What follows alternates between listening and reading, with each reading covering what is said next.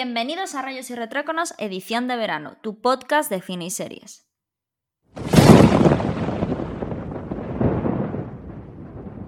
Bueno Ángel, ya estamos a jueves con esta edición diaria. Eh, cuéntanos, ¿qué has visto esta semana y qué nos recomiendas hoy para ver o qué no, no, no nos recomiendas? Bueno, es que a lo tonto, vale, llevamos eh, nueve episodios, sumados así en dos semanitas por el hacerlo diario. No sé qué tal nos está pareciendo este formato. Yo creo que esto vamos a mantenerlo sin el diario y tal, pero luego volveremos así al semanal. No sabemos aún bien qué fecha, simplemente comentando por, más que nada por eso, porque es la actualidad del, del podcast para quienes lo seguís. Y entonces, bueno, yo voy a ir ahora con mi recomendación de, de la semana. Mm, me habéis oído hablar un montón de estas películas, mm, me vais a seguir oyendo hablar porque creo que me quedan así algunas individuales y las iré comentando. No le voy a dar mucho y le voy a dejar a Ana que hable todo lo que quiera ella porque, bueno, no tengo mucho más que comentar porque sobre la película eh, sí que os puedo decir un poco sobre ella, pero sobre este tipo de películas ya he hablado mucho, que no es otra que eh, La Liga de la Justicia, Guerra. Es otra película del universo animado de DC. Está bien que aproveche para meterla aquí en uno de estos podcasts donde hablamos únicamente cada uno de una película o una serie, una recomendación. Esto es, por supuesto, recomendación. Como siempre, estará, no sé si para alquilar o si no, pues en piratilla. Es lo que hay. Y es que me da mucha rabia porque este universo animado de DC yo creo que tendría suscripciones de nicho, pero clarísimas. O sea, entiendo que a lo mejor no estén licenciados porque al ser de animación, pues, pues no te las coja HBO, como estaba, por ejemplo, trabajando antes con DC, estaba trayéndose mucho las películas tanto de la Liga de la Justicia en versión carne y hueso, las de Nolan de Batman. Siempre intento tirar por ahí porque el universo de DC es más serio. Yo creo que a veces, o sea, a mí me gusta más ese tono más serio que a lo mejor el de los Avengers, que tomaron en las películas de acción real, pero claro, ¿qué pasa? Cogieron yo entiendo que se cogieron esas películas de Christopher Nolan, de Batman, que eran así más profundas, más mm, serias, más oscuras, y quisieron hacerlo todo así, pero claro, no tienes a Christopher Nolan, entonces pues eh, el rollo que atrae a mucha gente de eso, pues no lo tienes.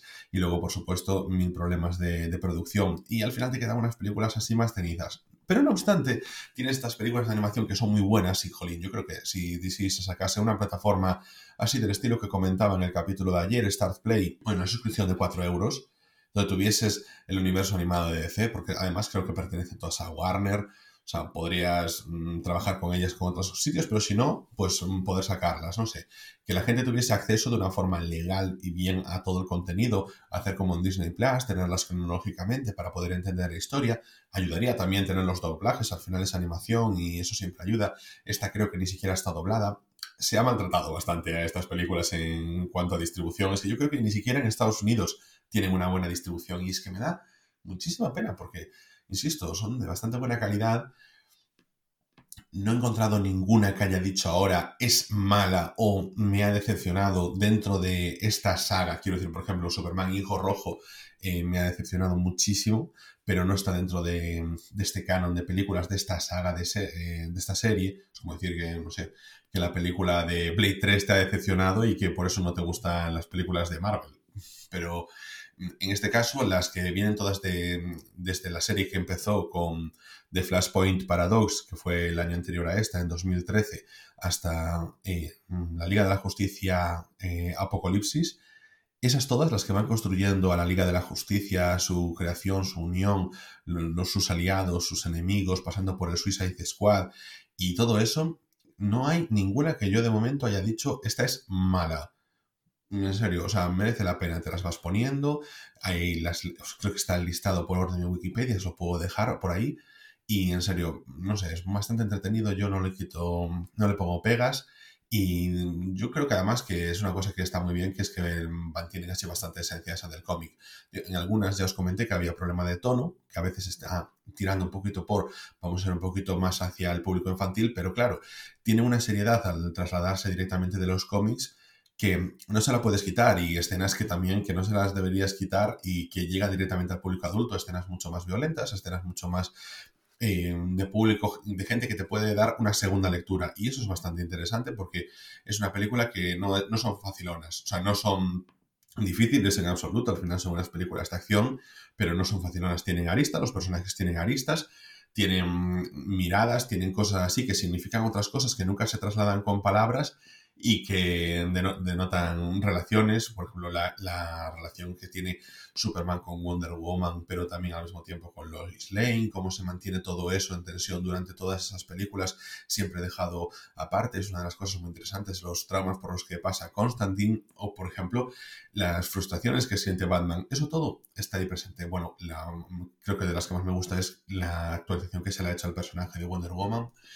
Y mm, bueno, en esta película precisamente es como esa, esa gran unión después de Flashpoint Paradox, cuando aparece el personaje que salía a la Liga de la Justicia Cyborg, cuando se encuentran a su primer gran enemigo, que es Darkseid, que es precisamente también como finalizará el ciclo en, la Liga de la Justicia Apocalipsis, en la última película, y este es así como el comienzo de la acción.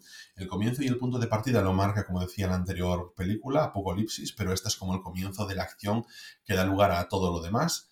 Y, yo no, dejo de recomendarlas, en serio. O sea, Dan es una oportunidad. O sea, me encantaría. A mí lo que más me ilusión haría es que nadie, que nadie me dijese, no, es que dijiste que Mad Max Fury Road molaba mucho, la vi me encantó. No, me haría muchísima más ilusión que me dijese, mira, pues vi esto. Y resulta que me moló porque lo otro os lo va a recomendar mucha gente, pero estas películas del universo animado de DC, yo creo que no, que nadie más lo va a recomendar porque yo creo que somos cuatro gatos las que la estamos viendo y a mí, ni es que tampoco sea un género que me motive muchísimo, pero me sorprende y el hecho de que esté tan eh, bajo el radar me, me llama aún más la atención. Bueno, esta ha sido mi recomendación. Ana, cuéntanos, ¿cuáles son las tuyas?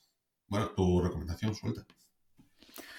Bueno, pues yo eh, voy a aprovechar y como sé que luego cuando empezamos, empecemos la edición normal, eh, solemos hablar, bueno, hablamos de cosas que hemos visto los dos para comentar un poquito más profundamente lo que es la peli, la serie, lo que, o el documental o lo que sea.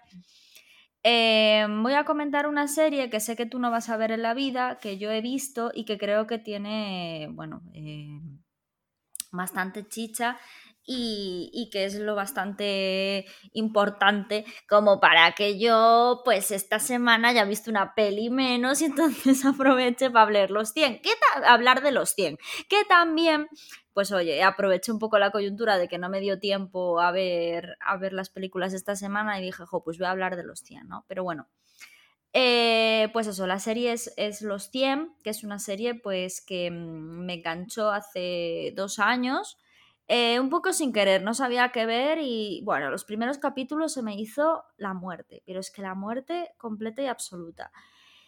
Y un buen día, pues nada, hablando, mm, o sea, intentando verla, intentando verla, porque era como que no te gustaba, te aburría, pero decías, venga, vamos a darle otra oportunidad. No sé por qué, porque yo suelo cortar esas cosas de lleno. La cuestión que llegó un momento en que me enganchó muchísimo y a mi pareja también. Bueno, pues vimos la primera temporada y dijimos, guau, es que esto no hay más chicha. O sea, la segunda, la típica serie que la segunda temporada, taca, taca, taca, taca. Vimos la segunda temporada. O sea, es una tensión y, siempre son como, eh, no sé cómo, cómo se lo sacan de la manga, pero todas las temporadas tienen una temática alrededor de, de la serie completamente nueva pero que encaja muy bien y que engancha muchísimo. O sea, es como lo que hablaba el otro día de las películas de, como el inocente, ¿no? Del entretenimiento. Es que las películas de entretenimiento hay que valorarlas. O sea, cuando una, cuando una serie, una película consigue, sin mucha calidad a nivel creativo, entretener de esa forma, es que hay que valorarlo, porque al final una de las funciones de la cultura audiovisual es entretener.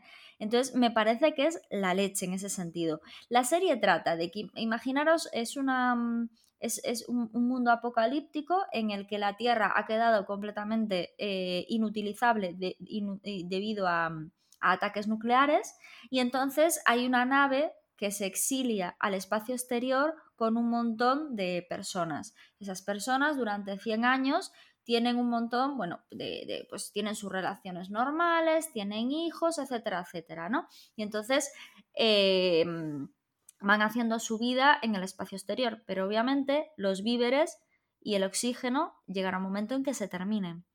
Entonces ellos eh, eh, envían a 100 personas que estaban en la cárcel, allí en, en el espacio exterior, en la nave, también tenían una cárcel para la gente, pues eso, ¿qué tal?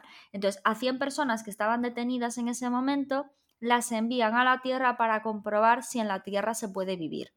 Y ahí es donde empiezan a pasar muchísimas aventuras. O sea, un poco eh, mezclado ciencia ficción, un poco mezclado supervivencia, un poco mezclado el darwinismo, ¿no? De, decir, de, de la capacidad de adaptación de cada uno al medio, ¿no? Es decir, eh, y luego, claro, dices tú, es que ya más no pueden inventar, ¿no? Vale, pues esta última temporada, porque ya os digo, cada temporada es como que tratan una temática, un, o sea, el, eje central de la serie, la, la, trama central de la serie es completamente nueva. Y yo no sé cómo carajo consiguen que siempre, siempre, siempre funcione, ¿no? Es una pasada.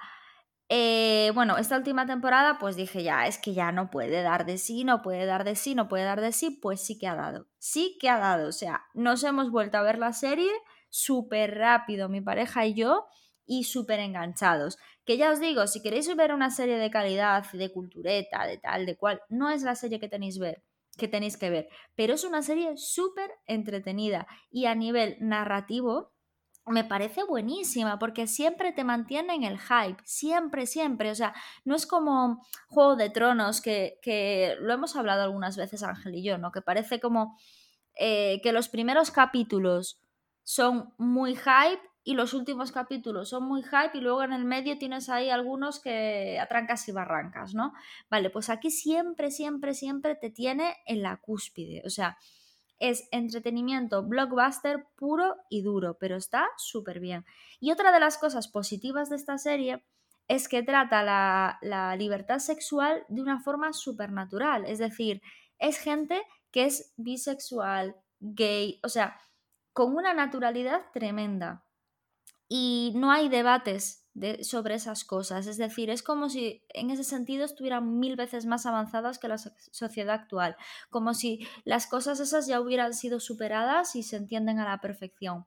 Entonces, pues nada, en ese sentido está muy bien porque mm, es una serie que transmite una, una tranquilidad, una liberación, una eh, aceptación eh, sexual eh, tremenda, tremenda.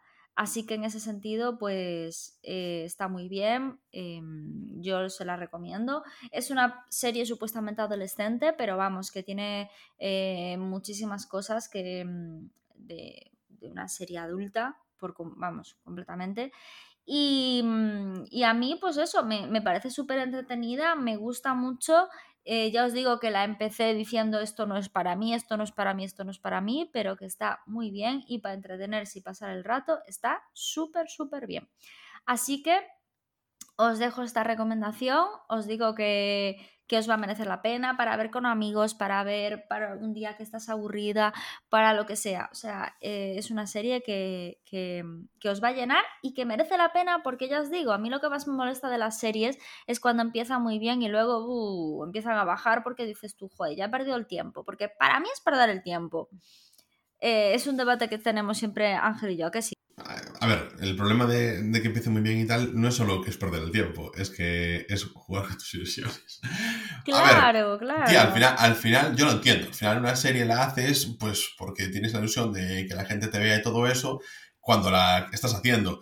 Pero cuando ves que necesitas pasta y todo eso, dices, pues que tengo que ganar dinero y tengo que facturar y tengo que hacer capítulos porque eso me va a rentar más y todo eso. Y estiras y estiras y la productora quiere más y más y más y es que es, lo que es lo que digo yo de esta serie, que a pesar de tener eso, de que están estirando, estirando, estirando, lo hacen siempre súper entretenido. Entonces es como, como un poco la que se avecina, ¿no? Que da igual que haya 25 temporadas, es como que te acompañan y tú los acompañas el resto, el, toda la historia, ¿sabes? Pues esto es igual, es como si los estuvieras acompañando día a día, un Big Brother de los 100, o sea, a mí me resulta eh, eh, joder, digno de, alabanza y de tener en cuenta, independientemente de que no sea la serie cultureta de turno o, así, ¿sabes? O sea, yo creo que es una, es, una serie muy a tener en cuenta y que está muy infravalorada. Y con esto, Ansiño, yo creo que ya he terminado por hoy con mi, con mi recomendación. Vale, pues esto es todo por hoy. Podéis decirnos cositas en nuestra cuenta oficial en Twitter, Twitter arroba Nos oímos mañana en otra edición de Rayos y Retruécanos, el podcast.